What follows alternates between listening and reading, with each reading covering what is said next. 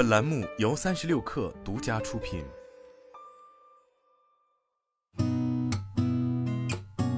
八点一刻，听互联网圈的新鲜事儿。今天是二零二三年八月十六号，星期三，早上好，我是金盛。微信公众号新增图片修改功能，通过微信公众号的修改入口进入，可以看到提示新增图片修改。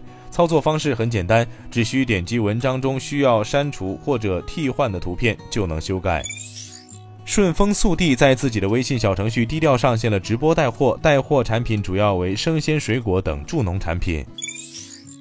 市场传出抖音酝酿投资甚至收购某家通达系快递公司的消息。一位知情人士表示，抖音一些管理人员已经进到了韵达总部，但他拒绝披露更多细节。对此，抖音电商相关负责人表示，此为不实消息。未来汽车硬件副总裁白健表示，在智能硬件领域，从 NT 一开始，我们的预控制器电路和结构就是自己设计，委托代工厂生产。即使代工生产产线的测试夹具、测试软件开发，也都是自研后转给代工厂使用。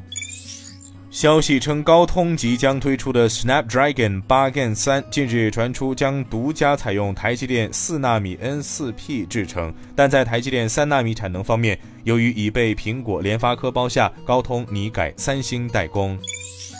扎克伯格旗下社交平台 Threads 允许用户将他们的帖子一键分享到马斯克旗下的 X 平台上。